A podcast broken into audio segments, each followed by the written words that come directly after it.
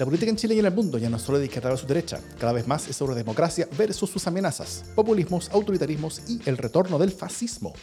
Las amenazas a la democracia crecen y tienen sus espacios y medios. La defensa, promoción y proyección de la democracia también merece los suyos. Ese es nuestro objetivo.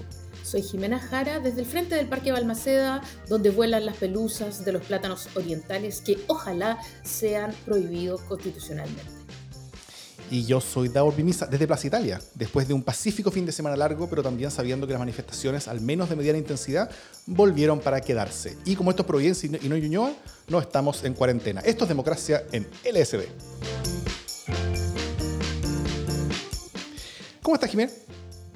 Estoy perfectamente bien, perfectamente ah, bien. Primero quiero pedir disculpas eh, a nuestros amados y amadas radioescuchas eh, ya que nos acompañan en vivo, que igual nos están haciendo el aguante un día después.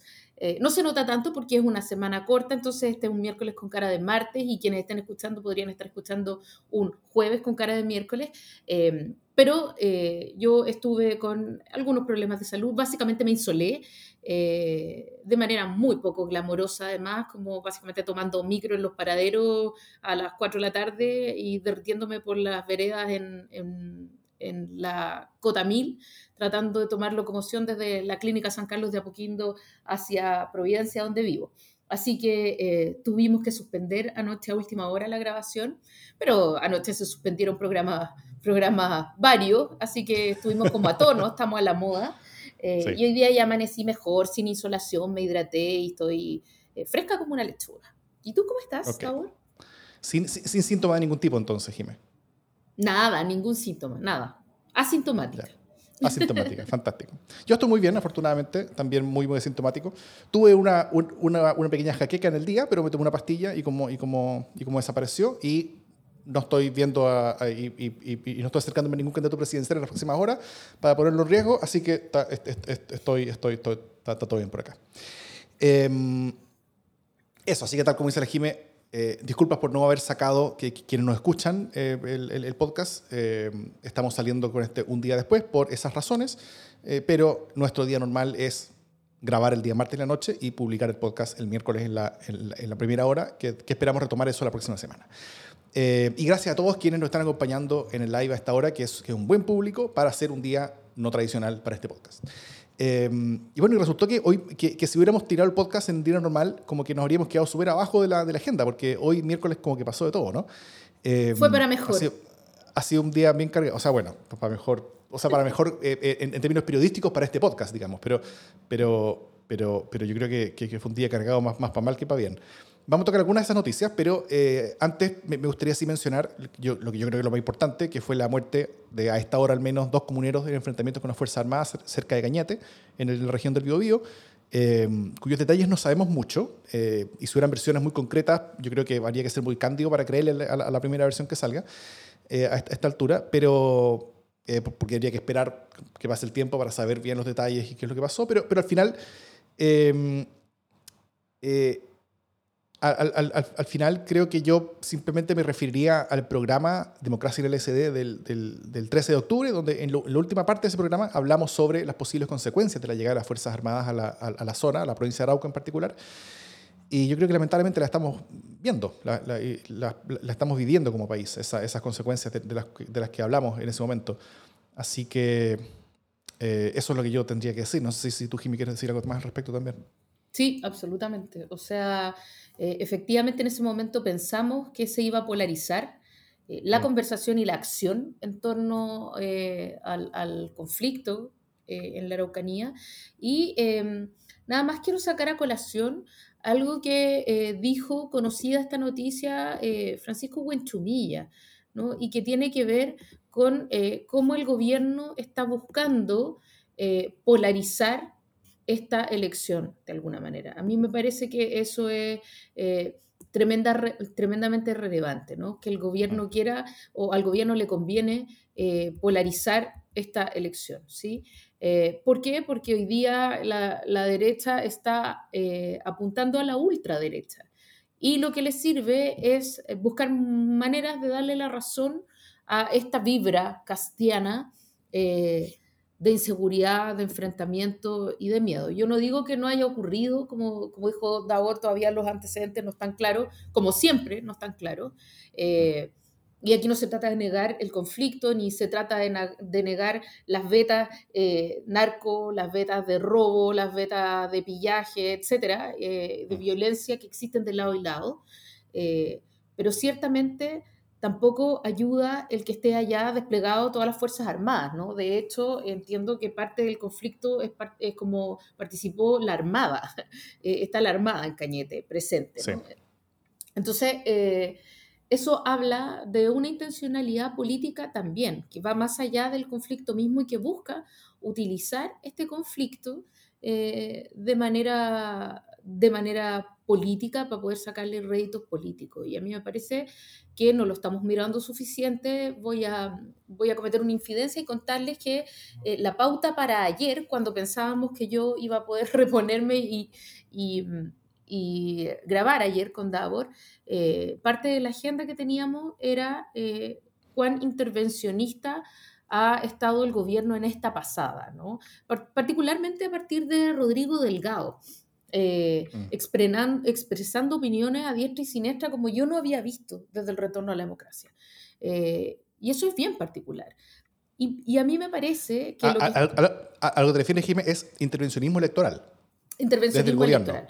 Claro. De la moneda en particular, claro. O sea, desde, y desde los ministros hablando políticamente, desestimando propuestas programáticas eh, de los candidatos opositores, que es una cuestión que no se había visto. O sea, mm. sí habíamos visto eh, a la moneda tratando de favorecer en las actividades y con su sola presencia eh, a sus candidatos o diciendo no da lo mismo por quién se vote, qué sé yo, yo tengo mi candidato, etcétera. Eh, consolidemos los cambios o no permitamos que venga, no sé, el marxismo, en fin.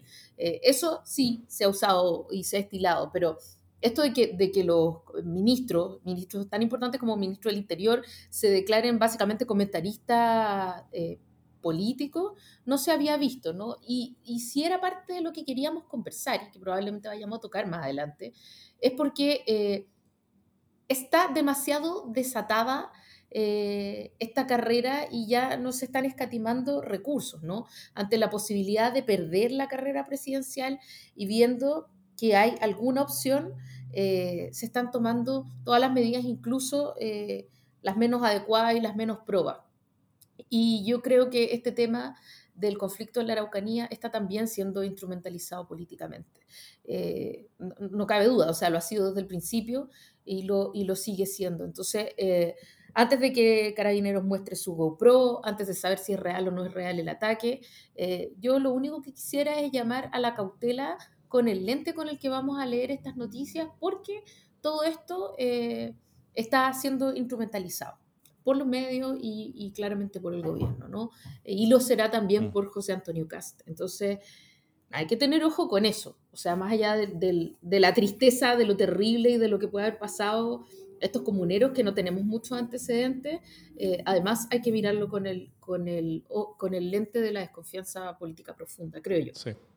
Y también entender que hay grupos allá locales eh, ya sean étnicos o criminales y o criminales que, que, también tienen la misma agenda, o sea, son, son, son, son cómplices junto con el gobierno de buscar eh, atizar el conflicto y de, intentar eh, llevar las cosas hacia, hacia, hacia, hacia una situación de, de, de, conflictividad, violencia y muerte, que es la que algunas personas están buscando. O sea, hay personas dentro del gobierno que quieren eso, hay, hay personas en el mundo de la política que quieren eso, eh, y también hay personas allá eh, que, quieren y están buscando en forma activa eso porque, porque todos creen que ese es el camino de solución para que su bando termine ganando.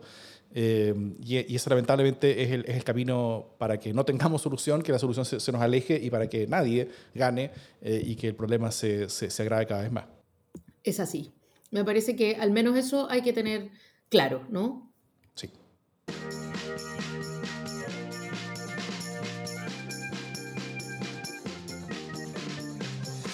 Eh, aprovecho a hacer una breve noticia de la casa intermedia. Em, estamos en un nuevo mes, empezó noviembre, y eh, esto significa que se viene en los próximos días un nuevo LSD sin censura. Esto es el capítulo mensual que le damos eh, como agradecimiento en forma exclusiva a nuestros aportantes que nos ayudan mes a mes a poder hacer más y mejores podcasts. eh, a pagar las cuentas de las plataformas eh, y también a, preparar los proyectos futuros que tenemos, de los cuales ya hemos hablado un poco por acá. Y de los cuales también tenemos bien escasa capacidad y tiempo de realizarlos, pero, pero que, con estas ayudas nos hace un poco más factible hacerlo. así que quienes quieran incorporarse este mes están en buena fecha, ya que recibirán rápidamente ese LSD sin censura de noviembre ya. ¿Y qué tipo de cosas son las que hacemos o hablamos en los LSD sin censura, Jimena Jara? cosas imperdibles, imperdibles e irrepetibles en, en esta tribuna. No, pero básicamente lo que hacemos es uso eh, indiscriminado de nuestras posibilidades de tener información privilegiada. Eh, ¿Qué otra cosa, no? Eh, y, básicamente compartir, ¿no? Tirar name droppings, cosas que nos llegan. básicamente contar algunas papitas, eh, un poco para darle otra profundidad al análisis que, que, hacemos generalmente y compartir con ustedes las conversaciones en las que estamos eh, y, de dónde nos llegan algunas, algunos ojos, algunas alertas, algunas copuchas. La verdad es que se copuchea harto también y pelamos harto eh, en nuestra democracia en LSD sin censura, siempre en la lógica de que somos poquitos aún eh, y entonces tenemos un pacto, no voy a decir un pacto de silencio porque son intolerables, pero un pacto de discreción, ¿sí? sí, y solo una, una precisión a, los amigos de la Comisión de Mercado de Valores que nos están escuchando. Cuando la Jiménez se refiere a información privilegiada, no nos referimos a ningún tipo de información que pueda eh, ser un, una, una ayuda para la compra o venta de instrumentos de valores, por ejemplo, en la, en, la, en, la, en la, bolsa de acciones. Ese no es nuestro, nuestro, nuestro giro. en nuestro giro, pero sí puede ser eh, cosas que, que, puedan ayudar a que a uno le vaya mejor o peor en las, en, en en las páginas de apuestas con respecto a, a, a, la carrera de caballos, que es la carrera presidencial, ¿no? Exactamente, exactamente.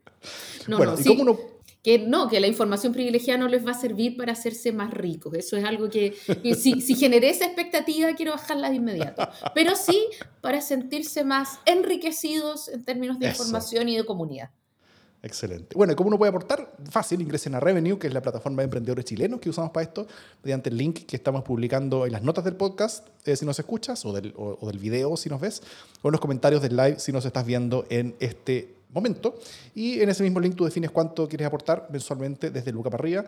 Eh, así que eso. Y así te unes a este creciente grupo que nos está ayudando todos los meses. A ellos, a todos ustedes, muchas, muchas gracias y nos estaremos escuchando muy pronto en el LSD sin censura de noviembre.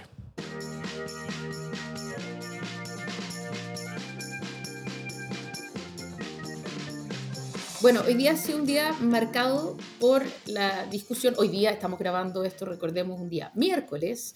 Eh, de forma excepcional y extraordinaria. De manera excepcional y extraordinaria. Eh, pero justo ocurrió que, eh, que Gabriel Boric eh, primero anunció que tenía síntomas de COVID, que se iba a hacer un PCR, y luego todo el día, miércoles, fue esperar los resultados de ese PCR, que finalmente fueron positivos, ¿no? Eh, este proceso que está así resumido como muy pacíficamente, en verdad no fue nada de pacífico. Eh, palos iban, palos venían. La candidata Yasna Proboste, sobre todo, lo sacó al pizarrón, eh, lo apuró, le apuró el PCR, mostró ella su PCR. Todos los candidatos tenían el PCR antes que el candidato que tenía que tener el PCR, pero finalmente se confirmó que estaba con COVID y por lo tanto de nada servían todos los PCR que se habían hecho todos los otros candidatos más rápido porque eh, van a tener que quedarse en eh, cuarentena preventiva. Entonces, eh, a mí me gustaría, querido Daur, que primero habláramos de lo que ocurrió, y cómo lo vemos cada uno de nosotros, y un poco, sobre todo, me interesa poner el acento en cómo esto afecta a la campaña presidencial, pero también a las decisiones que se tienen que tomar en el Congreso, ¿sí? Así que nada, si te parece, en la, en, la primera parte de esta conversación eh, hablamos un poco de cómo vemos estos rounds que se, que se desarrollaron, mm. sobre todo en Twitter. Eh, la información que salió eh, a última hora sobre, sobre los síntomas que habría tenido Gabriel dos días antes de que lo anunciara. Mm. Y después vemos cómo se proyecta la campaña.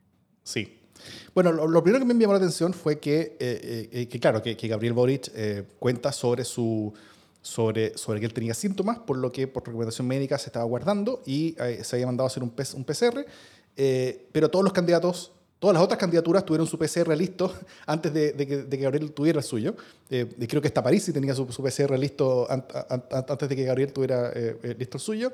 y, fácilmente todo Chile esperando, ¿no es cierto?, a las 6 de la tarde, que era la hora, a las 6 de la tarde de hoy, hace, algunas horas, que era la hora donde, donde esta noticia va a salir. Y, ahí sale la noticia de que era positivo, que era lo que ya muchos sospechaban. y y bueno, en, las horas previas a eso, efectivamente, hubo, bastante tensión con respecto a la demora, ¿no es cierto?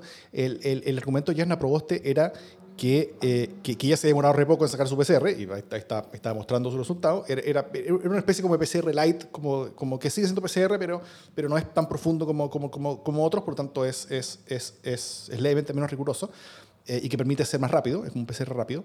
Eh, que no es antígeno, sino que es PCR, pero un poco más rápido, que según ella se moró como una hora nomás, en la clínica Reñaca creo que lo hizo, y, eh, y le alegaba a, Boris diciendo, oye, pero, pero apúrate con el tuyo porque yo tengo que ir a votar al Congreso, tengo, tengo ciertas leyes, hay, una agenda legislativa importante a la cual ella tenía que llegar, eh, y que... Y, y hay muchas votaciones, y vamos a volver a esto más rato, hay, hay muchas votaciones que ya no se pueden hacer a distancia, sino que sino que solamente presencial. Entonces hay, hay, varias discusiones legales relevantes eh, y como están las cosas en el Congreso hoy en día, muchas de ellas se, juegan voto a voto, que, eh, que cuando falta una persona del Congreso, eso puede terminar cambiando, el, cambiando la, la, balanza, ¿no es cierto? Y, en el caso de Yasna Proboste, ella sentía que, eh, que el que, que, la línea más bien progresista, a la cual se supone que también Gabriel Boric pertenece, eh, podía perder ciertas votaciones si es que ella no estaba presente, lo cual son pocos senadores, así que tiene sentido que eso, que eso pueda ser real. Em, y eso, eso, eso, fue. No sé cómo tuviste la, la, como el ataque del día de hoy. Mira, sabes que yo creo que primero eh, hay que diferenciar varias cuestiones que están como muy mezcladas emocional y técnicamente. Eh, en esta conversación, en esta gran conversación que se dio en Twitter, que más bien era una gran pelotera. Lo primero es que creo que, uno, nadie quiere que Boric esté enfermo o no esté enfermo, nadie es insensible al tema, ¿no? O sea, como que creo que, que universalmente todos pensamos, pucha, qué mal que esté enfermo este gallo, eh, y, qué mal, o sea, todos esperamos que, que no vaya grave y que, que, se sane, ¿no? Eso es como una, un primer statement que me parece necesario hacer en esta conversación. Lo segundo, creo que nadie piensa ni que Boric se contagió a propósito, ni que eh, anda contagiando a propósito, ¿no? Así como con deliberada intención de hacer daño. Eso es una segunda cuestión. Eh, ni que se retrasara en tomarse el PCR porque es un pajero. creo que esas cuestiones no están en juego y en esta conversación porque han sido parte de lo que se implica en esta conversación. Ya, dicho lo cual, creo que Yasna Proboste, teniendo todo el derecho de estar ansiosa eh, para poder retomar su agenda, eh, no fue exactamente la, comentarista más, más sensible ni, ni, expresó su preocupación de la manera más humana, ¿no? Y y por lo tanto puedo entender que haya molestia entre el entorno cercano de Gabriel Boric del modo en que ella expresó su eh, no preocupación por el candidato y su preocupación más bien por el resultado del PCR, porque cómo le afectaba a ella, cómo le afectaba a Boca eh, el hecho de que este otro gallo podría estar con un virus que vaya, no es un chiste para nadie, ¿no? Entonces, eh, creo, que, creo que en términos de sensibilidad, cero, ¿no? Y también quiero decir que eso conversa muy mal en el relato de Yasna Proboste, este, este, oye, hasta el PCR luego porque yo me hice uno y salió súper rápido y tú, ¿qué estás esperando? No conversa exactamente bien con esto de los minutos de silencio que por cada víctima, ¿cachai? con el himno nacional de su primera franja, ¿no? Y entonces, en términos de comunicación política, yo sí siento que ahí hay un error no forzado que tiene que ver con la manera en que expresas una preocupación legítima, eh, porque afecta tu candidatura, afecta tu actividad política, pero que hay mil maneras mejores de expresar lo que ella expresó. Y creo, por lo tanto, ella cometió un error en eh, tirar la caballería encima, ¿no? Partir, digamos, el día tirando la caballería encima. Yo, yo hay, hay, hay, una cierta dimensión de la sensibilidad que yo creo que es la más importante que estuvo completamente ausente en Twitter, que, que yo no la vi. Y creo que hubo, que, que hubo ahí una, eh, una, una, gigantesca falencia en, todo eso, porque, porque yo vi ejércitos de personas exigiendo sensibilidad sobre la situación de un candidato presidencial, pero no, pero no vi a ninguna de esas personas eh, exigiendo sensibilidad por todas las personas que pueden estar en riesgo porque ese candidato presidencial pudo haber sido eh, contagiado de, de, COVID, ¿no es cierto? O sea, creo que la primera sensibilidad acá necesaria eh, es a los ciudadanos, es a los y las ciudadanas que son testigos o partícipes de una candidatura presidencial, ya sean adherentes, ya sean personas que están, que están en las plazas, que van a un acto, que quieren informarse, y, y, y son personas que están haciendo su vida y, las campañas presidenciales van hacia ellos para, para, para, para convencerlas, para hacerlas partícipes eh, y, durante las horas del día, eh, cuando estaba la atención para saber si es que había una enfermedad o no, lo cual implicaba probablemente que había posibles contagios los días anteriores, eh, yo no vi sensibilidad con esas personas. Y yo creo que hay una falencia gigantesca, gigantesca de, de, de, un mundo importante de la política chilena que está, no sé si creyendo que ellos son más importantes que los ciudadanos o que, o que, o que o que las sensibilidades hacia, hacia sus padeceres son, son, son, son, más importantes que las sensibilidades hacia, hacia, hacia los padeceres o riesgos de otros. Riesgos que son mucho más pasivos, ojo. Eh, hay, hay, personas que efectivamente están en riesgo y que, y que, decidieron estar en riesgo, como las personas que, que, deciden valientemente, yo creo, ser, candidatos a cualquier cosa en medio de una pandemia, porque eso no solamente implica riesgo para ellos, sino también implica riesgo que ellos puedan eh, afectar a otras personas. Eh, y esas son, son, decisiones morales y situaciones morales muy, muy complejas a, las que personas eh, se someten. Yo no sería capaz de hacerlo. Eh, y, y, pero, pero, pero, pero, la gran mayoría de las personas que son las posibles afectadas de todo esto son personas que no, que, que no deciden en forma activa participar de esto, sino que son personas que pasivamente ven las campañas pasar, que las campañas llegan a ellos o, que ellos son actores de, de, de, de, reparto, segunda o tercera línea, y que, y que pueden terminar eh, eh, eventualmente contagiados. Eh, a mí me hubiera gustado ver mucha más, mucha más sensibilidad con, con esas personas, pero, pero a veces ofrecer sensibilidad con personas que son afectadas por las acciones propias, se siente que, que, eso habla mal sobre las acciones propias y, y, y, y hay quienes son tal vez incapaces de, ver sus propias acciones eh, con, un, con, un, con, cualquier dejo negativo. Eh, siendo que las acciones de todos nosotros siempre tienen dejos negativos y siempre pueden tener consecuencias negativas y eso es parte, no sé, pues, de, de, ser adulto e interactuar en una sociedad eh, civilizada. Sí, yo justamente a propósito del, de lo que tú estás diciendo y que hacia dónde iba en el fondo, ¿no? O sea, creo que efectivamente Yasna no fue adecuada la forma en que, en que interpeló a Gabriel Boric. ¿sí? Pudo haber sido más sencillo, pudo haber sido muchas otras cosas, ¿no? Eh, dicho eso, eh, me parece que, que, la reacción en Twitter de ofensa, eh, como de, de sobresensibilidad respecto de Gabriel Boric, como a protegerlo, ¿no? De, del ataque yasnista y de la insensibilidad y etcétera, fue excesivo, pero bueno, es Twitter, eso funciona de esa manera.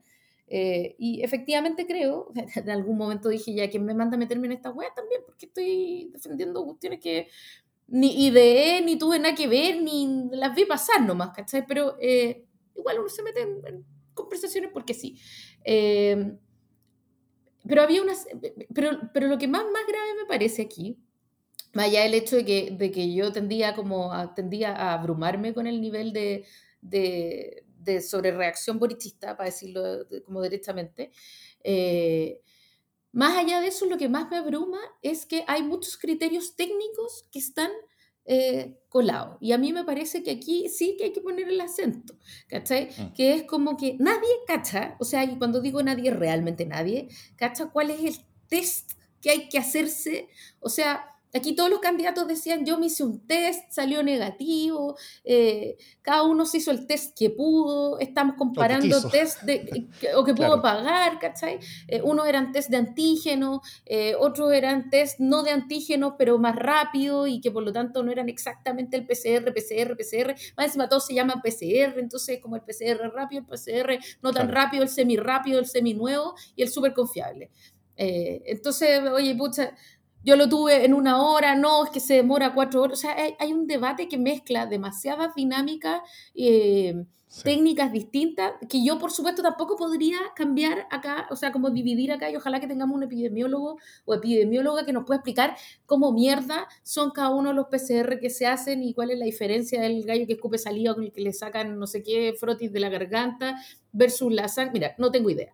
Eh, pero, pero lo que sí sé es que hay muchos estándares juntos eh, que están echándose al mismo saco. Y eso tiene una implicancia en esta pelotera, porque, oiga, usted se hizo un antígeno, un test de antígeno, un test rápido, no es tan confiable, el de Boric es mucho más confiable, se demora más.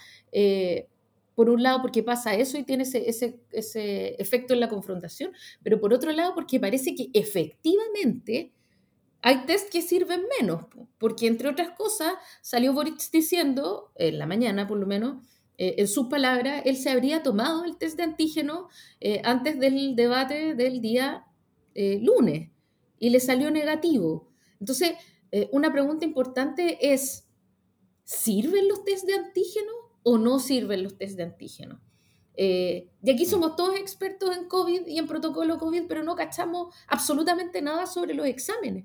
Entonces, eso me parece súper alarmante, en el fondo, porque si esto pasa entre candidatos presidenciales, imagínate entre contactos estrechos cualquiera, ¿cachai? O sea, como uno se confía, pero parece que no hay que confiar. Mira, esto, esto es muy confuso. Y a mí me parece que ahí hay un gap técnico eh, que, no, que no hemos podido resolver aún si llevamos dos eh, años de pandemia. Y eso es, es bien complejo. Sobre todo, y porque los candidatos presidenciales, todos se pueden hacer su test y se lo han hecho y demostraron que se lo hicieron alguno de esos test, ¿no? Y se lo van a tener que volver a hacer probablemente los días que siguen. Pero ¿qué pasa con esa gente que se sacó fotos con Boric sin mascarilla? ¿no? En, los actos de campaña, eh, que igual eran con harta gente. Eh, ¿Qué test se tienen que hacer? ¿Están o no están contagiados? Y efectivamente no hemos pensado para nada en esa gente, en cómo se afecta con esta cuestión. Eh, y, a los que dicen, oye, pucha, ¿les habría importado lo mismo si hubiera sido Yasna la candidata? Sí, sí, o sea, cuando, cuando Piñera andaba caminando en Cachagua y se sacó la mascarilla y se sacó una foto sin mascarilla, no solo le caímos todo encima por irresponsable, sino que además fue multado, fue sancionado. Y fue sancionado porque, porque no es un hueón cualquiera que se saca una foto con otro hueón cualquiera, sin mascarilla. Es el presidente de la República, que obviamente tiene una, responsabilidad pública completamente distinta a la de un candidato presidencial, ¿cachai? O sea, está en otro lado, etc. Pero lo sancionamos porque no porque fuera un tipo sin mascarilla, sino porque era el presidente de la República. Esperamos de él que sea consciente de la responsabilidad y del alcance que sus acciones pueden tener en otros, ¿no? Y un candidato a la presidencia, una candidata a la presidencia, cada vez que se saca la mascarilla debería pensar eso. Eso no es solo para Boric, ¿ah? Ojo, que yo he visto a todos los candidatos sin mascarilla en varios momentos. Entonces, eh, mm. si nos enojamos porque, porque Piñera se saca la mascarilla, eh, entonces está bien que Boric se saque la mascarilla, o que Yasna se saque la mascarilla, o que Sichel se saque la mascarilla. Está bien, ¿cachai? al final todos nos hemos relajado con los controles. Eh, dejamos de encontrar irresponsable lo que es objetivamente eh, complejo y de cuidado eh, y ahí hay una responsabilidad común que tenemos que reconocer, ¿cachai? O sea, eh, no lo odiamos porque es Boric, yo no lo odio, ¿cachai? Eh, de hecho, me parece un gran candidato, lo ha hecho súper bien, lo hemos adulado en este mismo lugar. pero, pero cuando hay que tener cuidado en medio de una pandemia, hay que tener cuidado. Y, y, eso es parte de lo que hoy día podríamos decir de Boric, de Yasna y de todos los demás. Ya. Eso como mm. respecto a lo que pasó hoy día. No sé si tú tenías algo más de, de decir lo que pasó hoy día.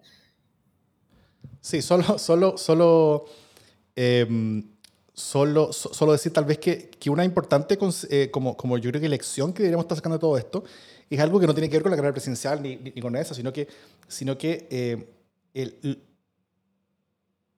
la gigantesca ensalada de conceptos distintos que hay sobre tests, sobre, sobre, sobre medidas, sobre protocolos, sobre, todo eso, habla sobre una ciudadanía que no está que, que, no está en este momento preparada para enfrentar una cosa en la que ya lleva más de un año y medio.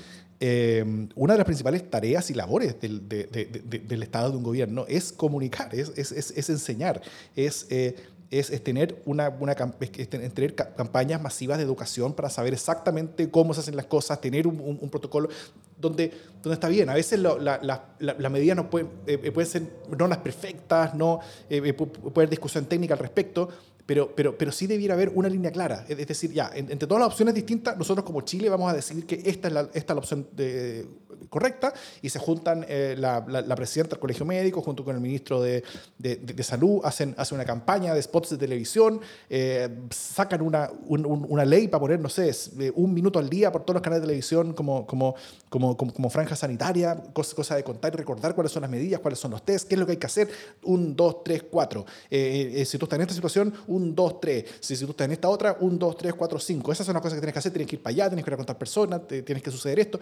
Pero, pero, pero al final eh, seguimos siendo un país que no está tomando, eh, tomándose en serio todo lo que ocurre entre los PICs.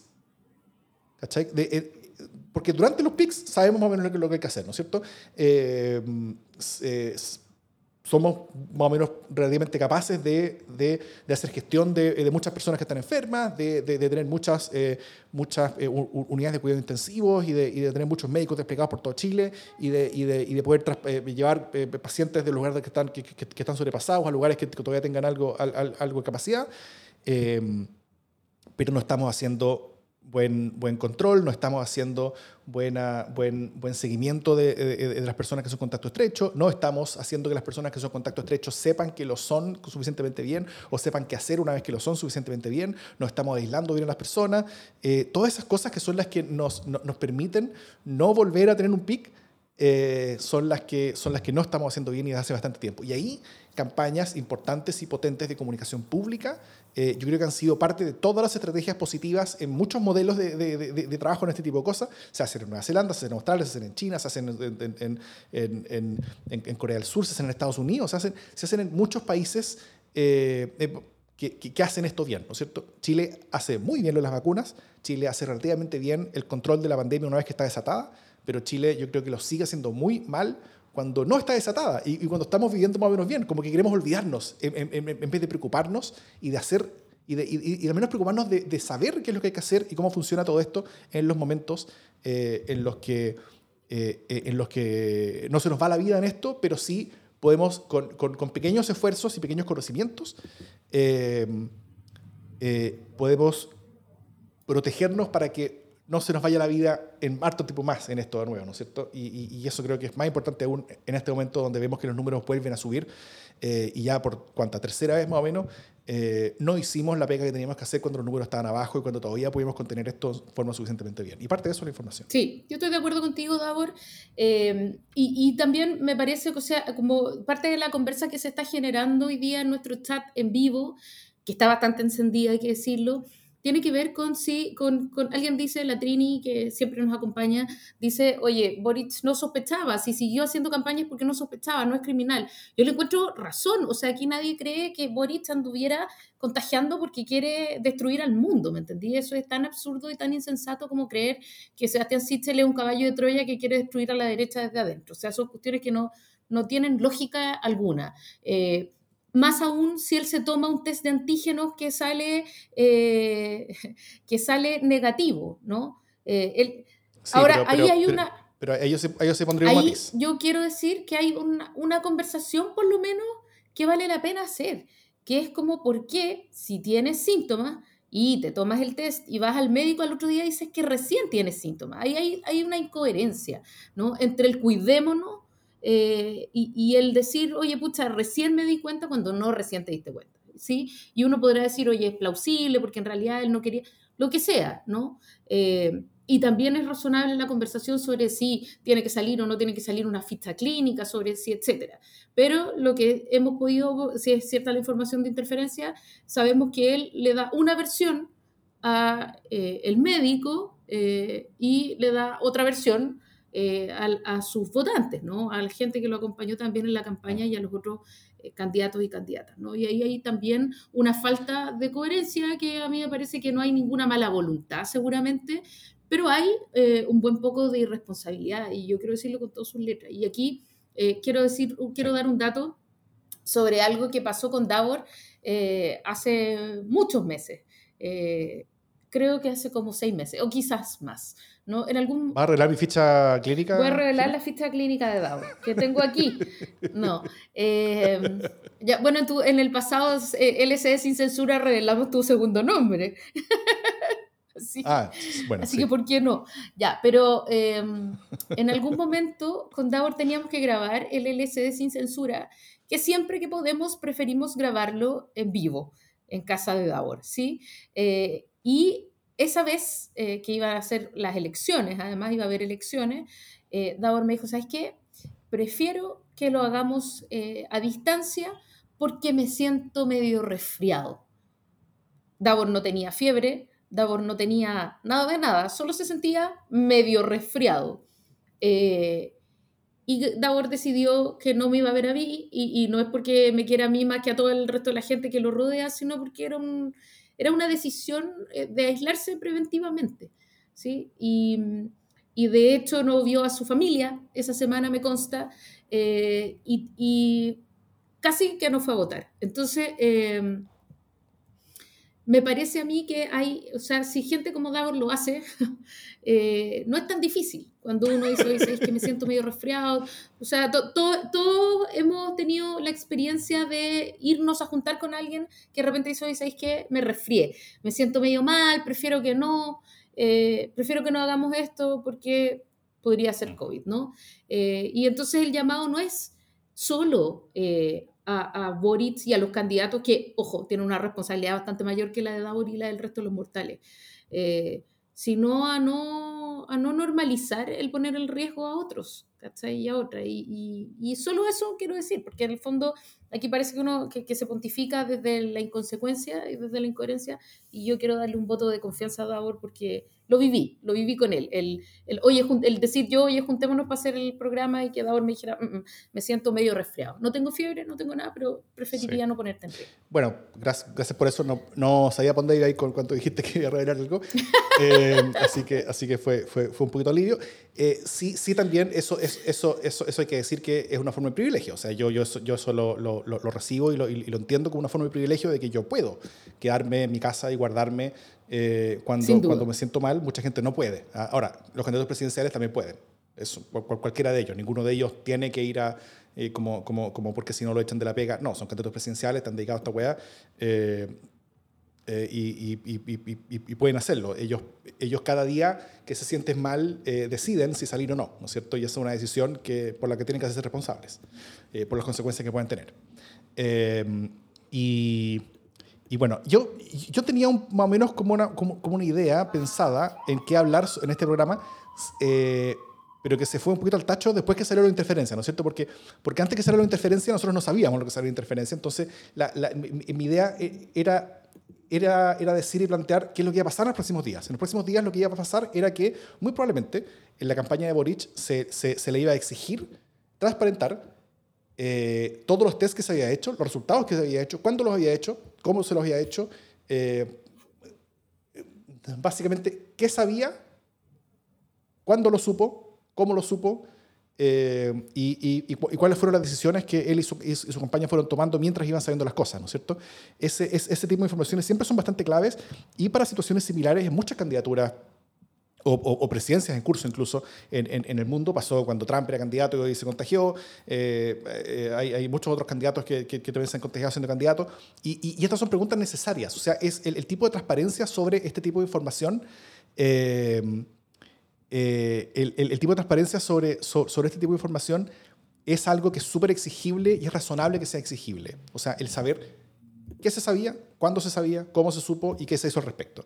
Eh, y, pero luego, y que, y que, probablemente la campaña se iba tratar un poco de eso, ¿no es cierto? De, exigencia de transparencia sobre ciertas informaciones, donde, donde, eh, donde el candidato iba a estar eh, entre en la decisión de cuánto revela sobre su información médica, que es personal y es privada, está bien que sea así, eh, versus una exigencia política de, de, de, transparentar cierto, como tren de decisiones eh, con respecto a su propia salud que impactaban en salud de terceros. Y es algo público, es algo importante, es algo eh, que, es válido saber en una carrera presidencial. Pero bueno, fue publicada una interferencia que básicamente nos respondió a todas esas preguntas, al menos unilateralmente. Entonces yo, no sé si te parece, Jimé, pero, pero tal vez no tratemos lo que dice interferencia como verdad revelada, sino que como, como condicional, como que puede ser verdad, ¿eh? porque, porque todavía no hay respuesta de la campaña de, de, Boric ni, ni, ese mundo, en la misma nota dicen que se intentaron contactar con ellos y no respondieron, entonces no, no, no, no, no sale nada. Pero, pero simplemente la nota de interferencia, eh, quienes no la hayan leído todavía, eh, se titula Boric tuvo síntomas de COVID-19 desde el domingo, pero continuó por dos días con actividades de campaña. Eh, y, la, y, la, y la nota relevante lo que dice es... Boric acudió la tarde del martes, 2 de noviembre, que fue el mismo día donde él dijo que, se sentía mal, al Hospital Clínico de la Universidad de Chile, y en la ficha médica, que, no es mostrada, pero por interferencia dice que tiene acceso a ella, eh, se lee que el profesional tratante lo catalogó como sintomático eh, y entre los síntomas que presentaba Boric estaban fiebre, tos, cefalea, fatiga y pérdida de olfato. En el mismo documento se asegura que el paciente informó que uno o varios de esos síntomas comenzaron el domingo anterior. Eh, lo cual son dos días antes de que él anunciara públicamente que tenía algún tipo de síntoma, y también un día antes de que estuviera, creo que tanto el domingo como el lunes hubo debate, no, eh, eh, eh, ¿Qué día fueron los debates? No sé si domingo, lunes o, lunes y martes en la mañana. Pero lunes también, lunes. Está bien, sí. El, el, el, lunes hubo un debate, creo que el domingo hubo otro, o el martes en la mañana hubo otro, no estoy seguro, pero, pero, pero hubo dos debates con candidatos presidenciales, con, con, otros presidenciales, donde, donde se participó, creo que al menos en uno de los casos sin, sin, sin mascarilla. De hecho, hay, en, en, el último de ellos hay una, una, escena bien particular donde Jasna Proboste dice algo sobre su programa, donde el programa de Boric, y Boric como que la, como que la desmiente, y después se ponen a discutir los, dos como fuera de cámara, eh, eh, como mostrándose el, Boric como que le mostraba el programa, y eso después se convirtió como en muchos memes. Eh, había uno donde, donde decían como que Boric como que le mostraba así como la hoja, y, y después aparecía como, como, una foto como de Chayanne así en, paños menores, y, después Jasna así tenía como cara muy sorprendida con, por, por, por, ver Chayanne en, en paños menores. pero pero eso es básicamente lo, que dice la nota. Entonces, primera cosa, eh, yo soy ingeniero, tú eres periodista, así que yo te pregunto a ti. Eh, ¿Qué tan válido es que un, medio como interferencia en este contexto eh, hable sobre la ficha médica de un candidato presidencial? Yo te diría que depende, po. depende. probablemente un abogado diría algo distinto, pero yo no soy abogado. y, y, en todo caso, la confidencialidad de las fichas médicas, que es y existe, eh, es ante todo responsabilidad de quienes tienen que custodiar esa ficha médica, ¿no? Por lo tanto, la, filtración de esas fichas médicas será algo que eh, el propio candidato podrá representarle seguramente a la, al hospital clínico de la Chile, eh, desde donde se filtró esa ficha. pero en este caso es una ficha que tiene importancia, que tiene interés público, porque tiene que ver con una enfermedad que es eh, altamente contagiosa, ¿sí? No, no estamos hablando de la, de la ficha ginecológica de eh, Navila Rifo, por ejemplo. No estamos hablando mm. eh, de, de, una ficha en donde haya datos privados, íntimos y que solo le conciernen a, la persona, ¿no? Estamos hablando de una cuestión que tiene repercusiones en el contexto público y por lo tanto que a mí me parece que es eh, publicable una vez confirmado. Si tuvieron acceso a la ficha clínica, pudieron comprobar que era una ficha clínica eh, que tenía, que, en el fondo estaba que era real, que, era una fake, que no era una fake news, eh, a mí me parece que es procedente y pertinente además. O sea, yo siento bien crítica de otras cosas que ha publicado Interferencia, como por ejemplo el mapa del COVID, que me pareció una locura. Me parece que en este caso no, no era una locura, o sea, tenía que ver con, con un interés real, ¿no? Y con eh, también con cómo son vistos los candidatos. O sea, eh, a mí me parece, de, todo esto lo que me parece más brutal es la demonización eh, del candidato porque está enfermo o, porque, o, o, la victimización del candidato porque está enfermo. O sea, nadie cree que tenga la culpa, pero el hecho de no tener la culpa no significa que no tenga responsabilidades. Y culpar al candidato de una enfermedad que no es su culpa, es tan absurdo como pretender que una vez contagiado no tenga las responsabilidades que debería tener y que están definidas en un protocolo. Eh, y entonces eso es lo que a mí me, me chucha un poco, para, hacerlo, para ponerlo súper claramente y que traté de poner por escrito en Twitter. Eh, pero que terminé finalmente desertando porque, porque fui abucheada y venían ya no de a uno, sino de a cientos.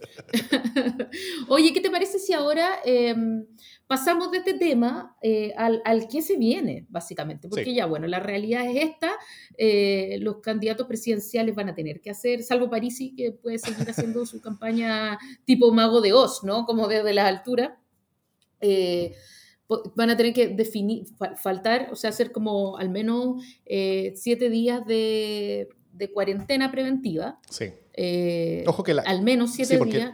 Y además parece que no hay, no tenían vacunas de refuerzo. La mayoría de los candidatos además no tenían vacunas Había al menos un par que no tenían. sí. pero, pero bueno. No, no, más de un par. Oh, ya. No, es que no da lo mismo, tampoco da lo mismo, pues da ¿cachai? Porque en el fondo andan todos haciendo campaña, no tienen tiempo para ponerse la vacuna, no puede ser, ¿cachai? Si al final eh, creo que todo esto nos demuestra lo empañales que estamos y lo buenos que somos para ver la paja en el ojo ajeno y no la viga en el propio. Como, como, como, persona que hizo la semana pasada eh, cuatro horas de fila, eh, eh, yo, yo, yo ahí, ahí, sí solidarizo por último mínimamente con, con los candidatos de, de, que, de, que, esperen un par de semanas a que sean las elecciones y hagan su refuerzo, porque en verdad es, es, es, es, es, es medio día completamente perdido. Sí. O sea, no no perdido, sino que día utilizado.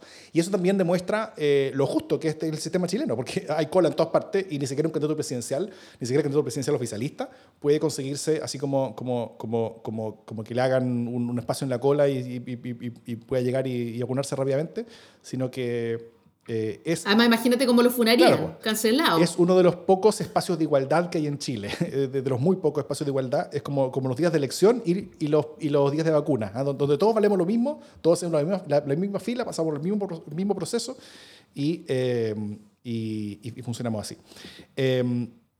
Eh, pero sí, tal, como tú dices, hay, muchas cosas que, que, de las cuales va a depender nuestro futuro inmediato. Por ejemplo, de un par de cromosomas con respecto al, al, al virus o genes del, del, del, virus que, con lo que estén infectado el Boric. Eh, tanto él como las personas eh, que son contactos estrechos van a tener distintos periodos de, como de guardarse, eh, dependiendo si es, si es delta o no. Si es delta, las personas, por ejemplo, que fueron contacto estrecho van a tener que estar 15 días guardados y eso implica ya llegar hasta básicamente el final de la campaña, hasta el día 17, de 18, 17, 18 de, de, de, de, noviembre, un par de días antes de las elecciones, que, que tendrían que estar eh, eh, aislados. Em, y, eh, y si es que no es Delta, si es que es cualquiera de, de las otras variantes del virus, van a poder estar libres, creo que en siete días. Em, y ahí sí podrían volver a como, como campañar apenas un rato, ¿no es cierto? Entonces, eh, y también va a depender todo esto de, de cómo se eh, defina quién va a ser contacto estrecho o no. Eh, y ahí yo creo que parte de la...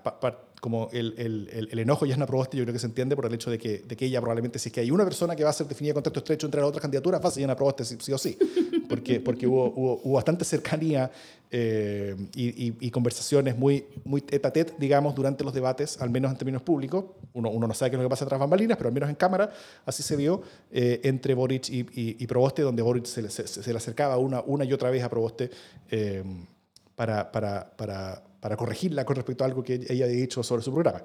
Lo cual ella puede haber tenido razón en eso, pero, pero, pero, pero claro. Y, y también esto tiene consecuencias legislativas, porque hay al menos un par de votaciones importantes que se vienen y que van a ser voto a voto eh, y que sin el, el voto de, sobre todo de Proboste en el Senado, eh, van a poder tener una suerte muy distinta, ¿no es cierto? Por ejemplo, em, se viene la acusación constitucional contra el presidente Sebastián Piñera.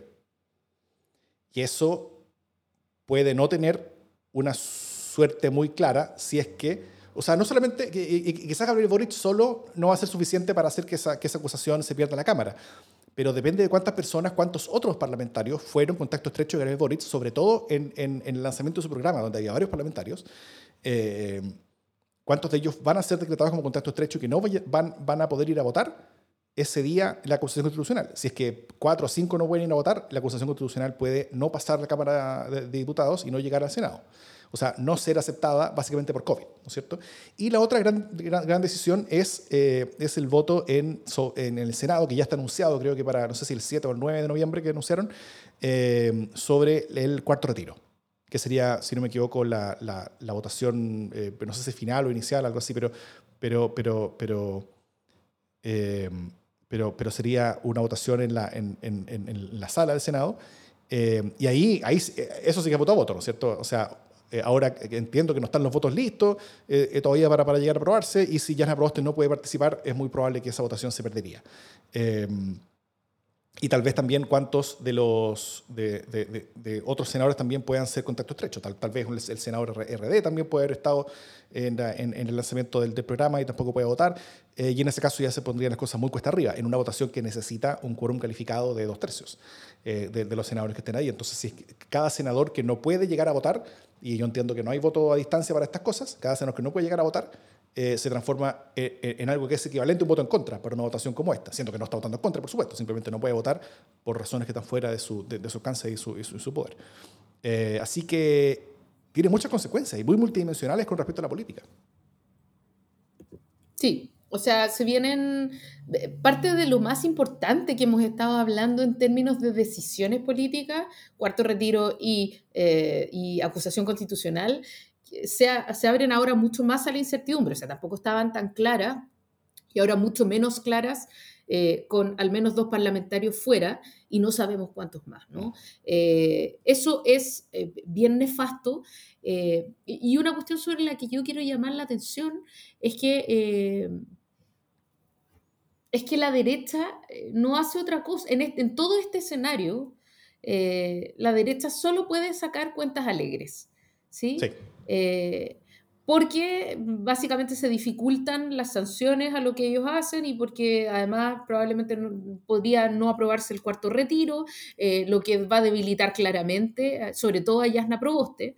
Ahora, em, yo no sé si la debilita, porque, porque, porque digamos que nadie puede como, como acusarle que no puede ejercer su liderazgo si que no le permiten acercarse al Congreso. O sea, como que, como que al menos creo, creo que ahí podría tener como una excusa que, que menos políticamente la, la, libera. Pero también... Eh, no, está bien, pero eh, su gente es la que... O sea, se, se, va a rechazar el cuarto retiro con votos demócrata cristianos, ¿no? Entonces eso es parte de la pelotera que ya viene y por lo tanto eh, no solo va a haber votos de C en contra del cuarto retiro, sino que además su voto a favor no va a estar. y eso va a ser sumamente jodido, ¿no? Para ella. entonces eh, pero, pero va a perder ella, eh, pero lo que quiero decir es que solo la derecha va a ganar. Fíjate que hoy día la conversación ha estado en sí, eh, en, que Sichel ha sido el que más ha atinado y más, más ha sido cuidadoso y, que ganó puntos básicamente por su acercamiento al tema del COVID de Gabriel Boric. O sea, ya Sichel lo hizo bien. En el tema de la Araucanía... ¿En qué mundo estamos? ¿Cuáles son nuestras certezas? Cuando Sichel es el único El tema de la Araucanía... claro, algo, algo, es como cuando yo le encuentro razón a, no sé, a Matías del Río. No, nunca, jamás. Eh, entonces, eh, como que tú decís, ya, bueno, y mientras tanto, eh, la derecha y el gobierno están tratando de capitalizar una polarización en la Araucanía que ellos mismos generaron, mm. ¿sí?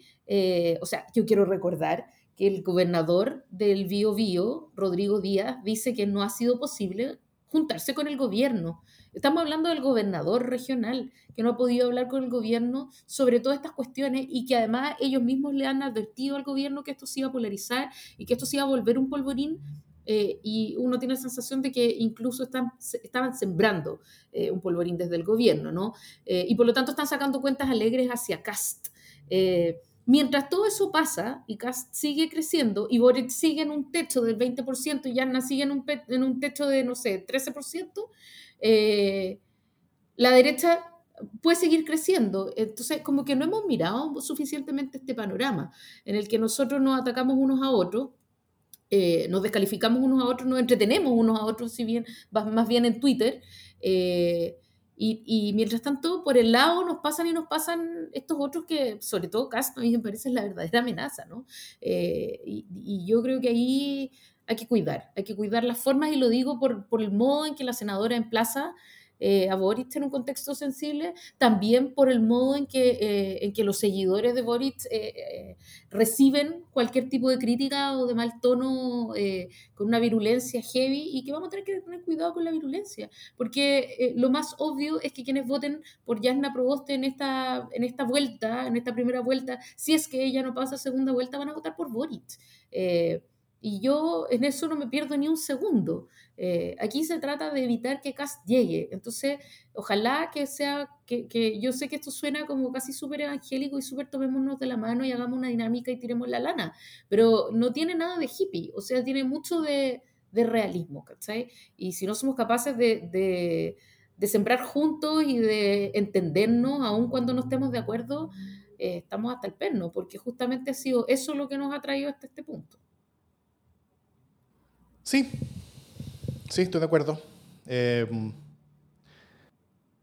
por eso mismo sería, sería, sería bueno tal vez que la, que la campaña de Boric deje de hacer como este, como este tren de, desaciertos que ha hecho, donde toda esta, esta aproximación al tema COVID ha sido uno más. Eh, de una, de, una cosa que se viene entre, entre la, entrevista de De Polo con el Mercurio, entre la decisión de ir con el Mercurio para, para, para la exclusiva del, del, del, del, programa y varias otras como, como desaciertos y, y, problemas que, que, llevan ya hace unas dos, tres semanas donde la, donde la candidatura de Boric ha, empezado a tener más problemas que otras cosas. Eh, eso, gustaría, gustaría que esa fuera una, una, una mejor campaña, sobre todo en el, tramo final. Sobre todo en un, en un, contexto donde, donde, donde ya estamos más o menos claros, o sea, ya tenemos muchas más encuestas mostrando a Cast como, el, como, el, como la persona que está arriba, eh, arriba en primera vuelta al menos, eh, y en segundo lugar a, Gabriel Boric, claramente en segundo lugar, lejos a Jasna Proboste atrás, pero también las encuestas están mostrando que Jasna Proboste es la que le, le, le va generalmente mejor eh, contra José Antonio Castro en una segunda vuelta. Entonces, eh, no sé, hay que, hay, hay, que ver cómo va la campaña, pero, pero, pero puede que parte de la izquierda tenga que tomar decisiones difíciles en primera vuelta, si, si es que el objetivo común es derrotar a, a Castro. Ojo con eso. Es así.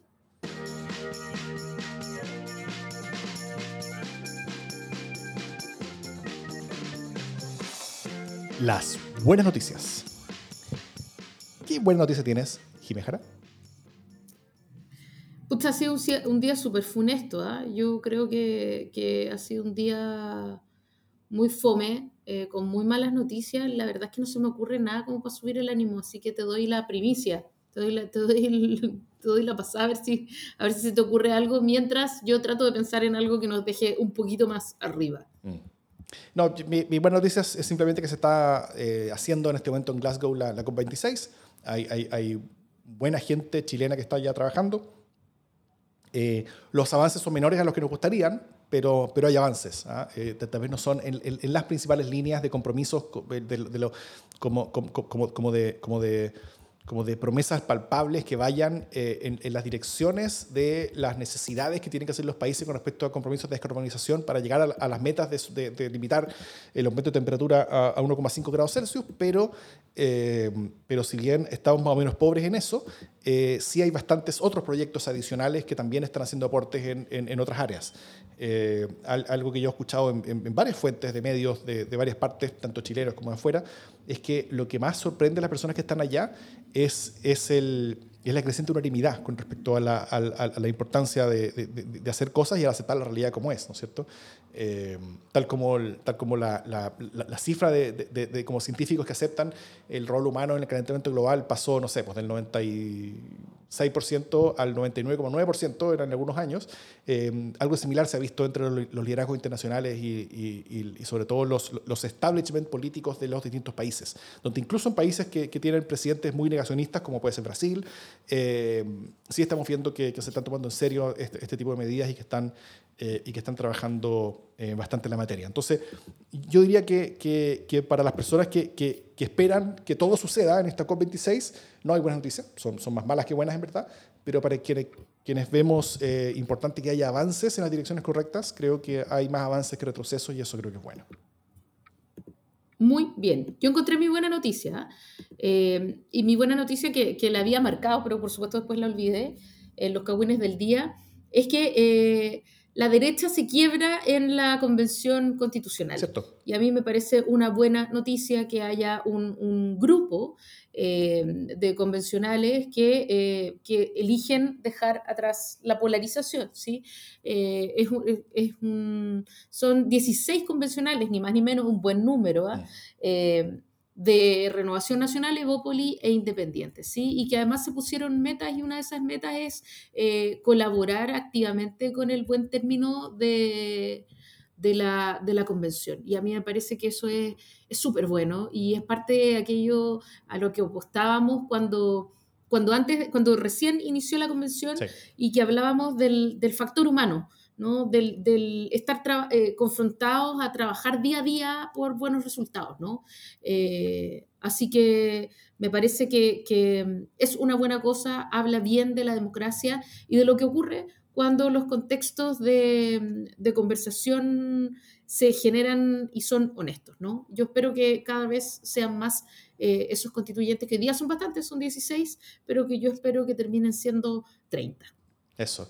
Sí, y, y, el hecho que hayan estas personas que, que, se, que se, como que se, se, despegan de este mundo más, más ultrón, UDI slash eh, republicanos, eh, le da mucho más rango de acción a, todo el resto del mundo y, le da un número importante de personas con las cuales se puede llegar a acuerdos en, direcciones eh, sustantivas. Y yo creo que, que, es muy positivo eso porque, porque eh, permite que la Constitución esté mucho más cerca. O sea, si es que el, grupo que va a poder llegar a, votaciones de dos tercios va a ser siempre el mismo, eh, va a haber muchos lugares donde no vamos a poder llegar a acuerdos dentro de ese grupo, ¿no es cierto? Y vamos a tener una, una constitución que va a ser solamente los mínimos comunes que hay entre un grupo individual de personas.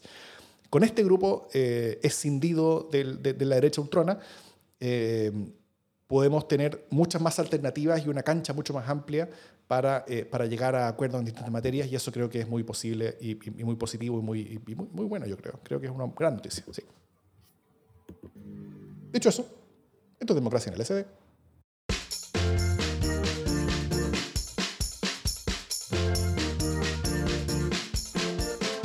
Jimé, ¿fue, ¿fue tan terrible el, bombardeo desde nuestro, desde nuestro chat en vivo con respecto a los temas que tratábamos? ¿Ah?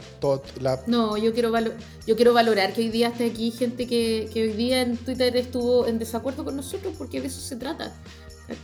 Eh, de hecho, como que hubo en Twitter un par de intercambios que fueron muy divertidos para mí como que hace falta en Twitter decir, ya bueno, ya que me. O sea, también yo terminé diciendo, bueno, ¿para qué me meten esta weá si no tengo nada que ver con esto, ¿cachai? Eh, bajarle un poco la intensidad. Eh, yo prefiero cuidar a la, las amistades y los cariños que uno va generando a lo largo del tiempo. Eh, yo soy intenso, lo siento. No, está muy bien, pero no me quiero pelear con nadie en serio por un PCR ajeno, ¿cachai? Yo por ahora. por ahora. Eso. Pero no, no, no fue terrible para nada. Eh, es todo parte del show business, Jimmy. Todo parte del show business.